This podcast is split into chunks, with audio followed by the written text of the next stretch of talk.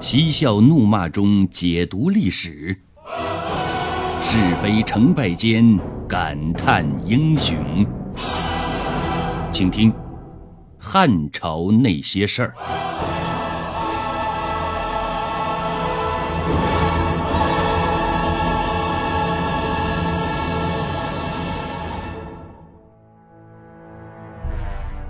如果只用一句话来形容汉成帝的皇后许皇后，那就是才貌双全。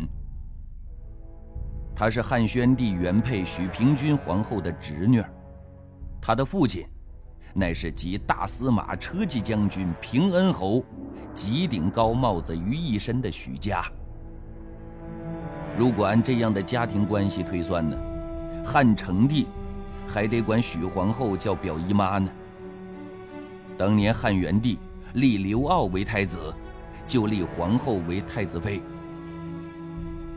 漂亮而且熟读史书的许氏，自从做太子妃开始，就使出了浑身解数，将太子刘骜的注意力转到了他的身上。果然，太子刘骜对他的依恋是日益加深。也正是因为这样，太子刘骜当了皇帝之后。许皇后顺理成章的就成了皇后了。据说汉成帝对许皇后达到了痴迷的地步。可事实证明呢，许皇后什么都争气，就是她那肚子不争气。汉成帝呀，一直都宠她、迷恋她，她的肚子也曾经争过气，生了一对儿女，但是福大命不大。襁褓之中就夭折了。后来他的肚子就再也不争气了，不管那汉成帝怎么努力，他的肚子就是再也大不起来了。后宫的处事原则是：有儿子不一定能行，但是没有儿子那是万万不行的。这也注定了许皇后的命运以悲剧而告终。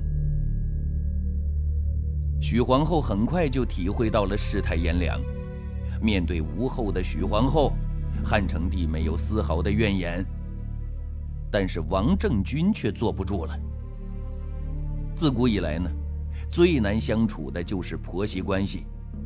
除了许皇后无后这个死结，让王太后无法释怀以外，还有一个原因，就是她不能忍受同为外戚的许氏家族。凌驾于自己的王氏家族之上。早在汉元帝时期呢，许皇后的父亲许家就已经是掌权近十年的辅政重臣，朝中大臣都要敬他三分。而王政君当时虽然贵为皇后，但是空有其位，没有实权。王家在汉元帝眼里，那根本就是狗屎一堆呀。于是乎，汉成帝上任之后，王政君极力打造了王氏家族。但同为外戚的许家，论资历比王凤深，论本事比王凤强，论威望比王凤大，这让王政君心里边特别的不爽。正是这些原因呢。王太后就起了废后的心思了，而且这个心思是与日俱增。而这时候，老天总是不作美，一系列的怪天气出现，苦煞了专权的王家人，也给了他们向许皇后下手的机会。打先锋的是王太后指使的两名鹰爪，刘向和古勇。他们两个几乎同时向汉成帝递交了两份奏章，大致内容是：天灾之祸不在人，在于后宫。汉成帝就抓住后宫这个关键词了，再加上众人循循善诱的指引，充分的展开联想，跳过自己的母亲皇太后以后，许皇后就浮出了水面。汉成帝干脆。直接找来刘向和古勇，进行询问了。许皇后向来温和善良，平恩侯德高望重，许家怎么会惹怒天宫呢？刘向和古勇是异口同声啊。许皇后之所以无后，就是因为老天震怒的原因呐。要么说，那时候的人，他什么都不懂，也没有科学发展到现在的这种程度，他们就觉得有一点什么地震呐、日食啊这样的怪异现象，那都是老天震怒了，肯定是有人做的不好才是。汉成帝也相信这些呀。听刘向和古勇这么一说，他没话了。对话呢，就这么一问一答就结束了。但是接下来，汉成帝就对许皇后做出了处罚：交房以法，御服于驾，所发诸官署及所造作，一次外加群臣妾，皆如静宁以前故事。这都什么意思啊？说的太文绉绉了。说的简单一些，就是降你的工资。这天上掉下来个黑锅呀，许皇后怎么就愿意能背呢？于是她义无反顾的就开始上诉了。她有目的呀，希望汉成帝能够还她一个公道。许皇后以为凭借多年她专宠的资历，汉成帝自然会为她做主。可事实证明，这一次人算不如天算。他居然算错了。汉成帝没有拜倒在他的石榴裙下，他非但义正辞严地驳回了许皇后的上诉，而且还拿自己的岳丈许家开了刀。许家回家享受天年去了，许皇后也因此被打入了冷宫。王家人并没有因此就满足了，相反，他们认为斩草不除根，后患无穷，对他要赶尽杀绝。这时候天灾还在不断的上演。建昭四年，正是一个飞雨绵绵的秋天，据说那大雨连着下了半个月，黄河的管头和东郡金堤发生了决口。淹没了无数的农田，摧毁了无数的房屋，死伤了无数的人。而这样无数的原因，却归纳在一个人的身上——许皇后。王家的鹰爪们就纷纷出动，说这是对许皇后惩罚不够的缘故。一日夫妻百日恩呐。汉成帝虽然有点厌倦年老色衰而且无后的许皇后，但要他这么绝情的直接把许皇后弄死，他还是不忍心的。可就在这个节骨眼上，一对姐妹花的出现，把许皇后推进了万劫不复的深渊。这对姐妹花就是历史上著名的赵飞燕和赵合德。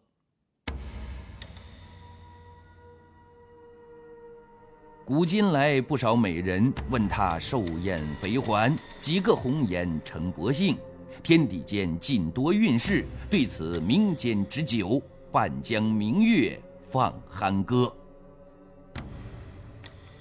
这首诗里边的肥环指的是杨玉环，而寿宴指的就是赵飞燕。赵飞燕和她的孪生妹妹赵合德生在江南水乡，他们的母亲。是江都王的孙女姑苏郡主，嫁给中尉赵曼之后，可能是觉得这样下嫁有点委屈，就找了一个情郎舍人冯万金。这个冯万金果然是人如其名，两个人很快就生了一对私生女。考虑到这样的婚外情呢，不应该留下什么把柄。姑苏郡主狠狠心，就把他们丢在了郊外，让他们自生自灭。三天三夜之后，姑苏郡主还是忍不住要去看看动静。结果赵氏姐妹既没有被狼给叼走，也没在那儿饿死。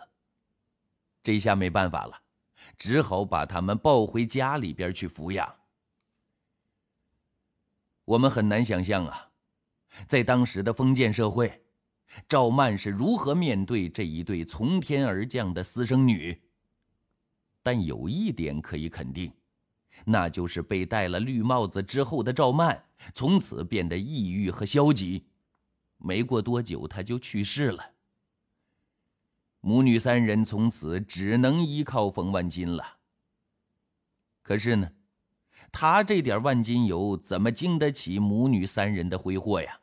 没过几年，就追随着赵曼去了阴曹地府。没有依靠了，母女三人过起了流浪的生活。他们从姑苏一直流落到京师长安，寄居在城郊的陋室之中，靠着纤纤玉手替人做工为生。赵母在这样的贫病交加当中撒手人寰，赵氏姐妹就依托在同里的赵翁家里，成为赵翁的干闺女了。过着一种寄人篱下的生活。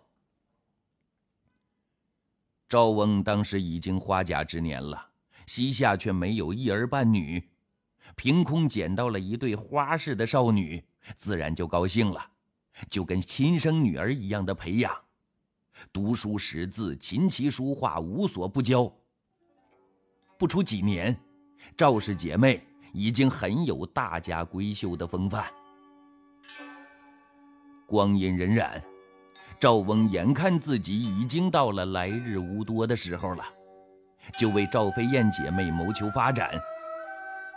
机遇还就来了，没多久，赵飞燕姐妹就被当时的长安第一公主杨阿公主收为了侍女。刚进公主府的时候呢，姐妹俩任职设职，并不是什么歌舞伎。可是她们俩对歌舞却有着天生的敏感，很快就超过了那些专门培养的歌舞伎，成了杨娥公主府里的头牌。由于赵飞燕原名遗主，窈窕秀美，凭栏临风，有翩然欲飞之态，被称为赵飞燕。姐妹俩对歌舞啊，近乎痴迷的程度。据说，为了精研技艺，常常是废寝忘食，根本就不顾别人的冷嘲热讽。都说机会是留给有准备的人，这话一点都不假。就在赵飞燕努力的时候，机遇意外的降临了。话说，从洪嘉元年的春天开始，汉成帝呢就迷上了微服出访。和当年的汉武帝一样，他也有自己的经纪人，富平侯张放。富平侯张放是靖武公主的儿子，之所以得到汉成帝的青睐，一是因为他是汉成帝的表弟，二是张放的妻子是汉成帝的原配许皇后的亲妹妹，再加上两个人的年纪相若，自小就情趣相投。是不折不扣的铁哥们儿，所以呢，汉成帝微服出访的时候，常常带上张放。这一天，汉成帝带着张放又去兜风了，无意当中转到了杨娥公主的府邸。汉成帝一时心血来潮，马上来了个临时造访。杨娥公主一看皇上来了，立马举行盛大的接风宴。盛宴之上，歌舞先行。按照常规来推断呢，歌舞只是个盘外餐，仅仅是给酒宴提神助兴罢了。可事实证明，这位汉成帝和他的祖宗刘彻一样，在这样的风月场合，很快就遭遇了爱情。杨娥公主挖来赵氏姐妹。目的就是要钓汉成帝这条大鱼。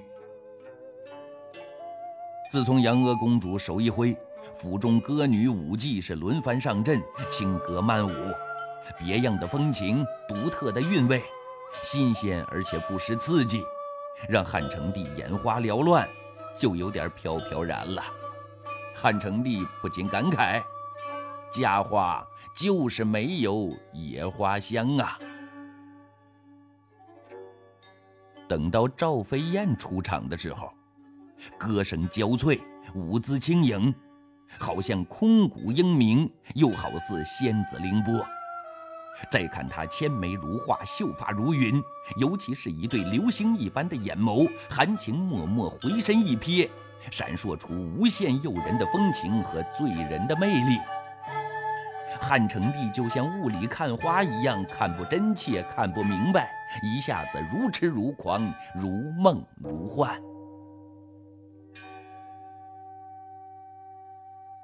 接下来的事情很简单了。汉成帝走过场似的询问了赵飞燕的一些家底儿。他没有像汉武帝那么猴急，就在更衣间里办真事儿，而是等到宴席结束之后，把赵飞燕带回了皇宫。芙蓉帐里玉体横陈，汉成帝这才真正体会到了什么叫做销魂蚀骨。受宠的赵飞燕呢？很快就被汉成帝封为了婕妤，绝比列侯，连许皇后也要礼让三分。赵飞燕在宫中受宠，赵合德还在杨娥公主家里闲置呢。汉成帝终于从小道消息知道了，赵合德的姿容不在姐姐赵飞燕之下，就起了得陇望蜀的心了。于是派人。以百宝凤毛布辇前往杨娥公主府接她入宫。在汉成帝想来呢，这么高的礼遇去请赵合德，那肯定是手到擒来，不费吹灰之力。可是呢，出人意料，赵合德却拒绝了他的美意，理由是，没有得到姐姐的召唤，我是绝不会入宫的。如果你们要强迫我入宫，那我只好以死相抗。面对赵合德欲迎还拒，汉成帝决定先对赵飞燕进行安抚，不但赐给他很多的奇珍异宝，而且还弄了一栋装修豪华的别墅——远条馆给他住。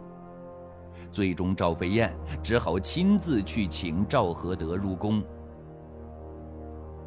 这一下，赵合德终于可以名正言顺地进宫了。进宫之前，他是香汤沐浴，精心巧妙地打扮了一番。七分靠长相，三分靠打扮，这话一点都不假。赵合德本来就很美，这一打扮那更是美不胜收。果然呢。汉成帝一看到她这般千娇百媚的样子，顿时间身子就酥了半边了。这个赵合德呢，继续上演欲迎还拒。皇上如今是我的姐夫，姐妹共侍一夫之事，如果没有姐姐的允许，我是宁死也万万行不得的。拒绝皇上的下场呢，一般都会是掉脑袋的。可是，时机、分寸、火候都把握的恰到好处。赵合德的婉拒，汉成帝非但一点都没生气，反而是点头称赞不已。可是，这一切。这一切都让势力在汉成帝身后的一位宫廷女官看在眼里了。这位老妇人可见多识广，早在汉宣帝时期就已在宫中担任教习了。她叫卓化成，号称卓夫人。眼看着皇帝为一个初次见面的宫婢，竟然不惜当众如此自降身份。不由得轻轻叹息呀，这个女人是祸水呀，日后一定会出大乱子的。三天以后，吊足了汉成帝胃口的赵合德这才给他喂食了。他那丰润饱满的美妙躯体，还有那举世无双的媚功，使得汉成帝在春风一度之后赐赵合德为温柔乡，并且发出了一句感叹：“温柔乡里死，做鬼也风流。”可是呢，汉成帝不会料到，他这样发自内心的感慨，日后竟然会一语成谶。日后葬送他的，正是这恋恋不舍的温柔乡。随后，赵合德马上也被升为婕妤，和姐姐赵飞燕一起成了汉成帝的最爱。对于这样的结局呢，赵飞燕很是满足。他认为做人富贵如此，也不枉来这一生了。可赵合德却不这么想，他知道，一时的宠爱就如昙花一现，要想永远得宠，就必须得把皇帝牢牢地控制在自己的手里。要控制皇帝呢，就得消除皇帝身边的隐患。于是。一个人就成了赵合德眼中最大的目标——许皇后。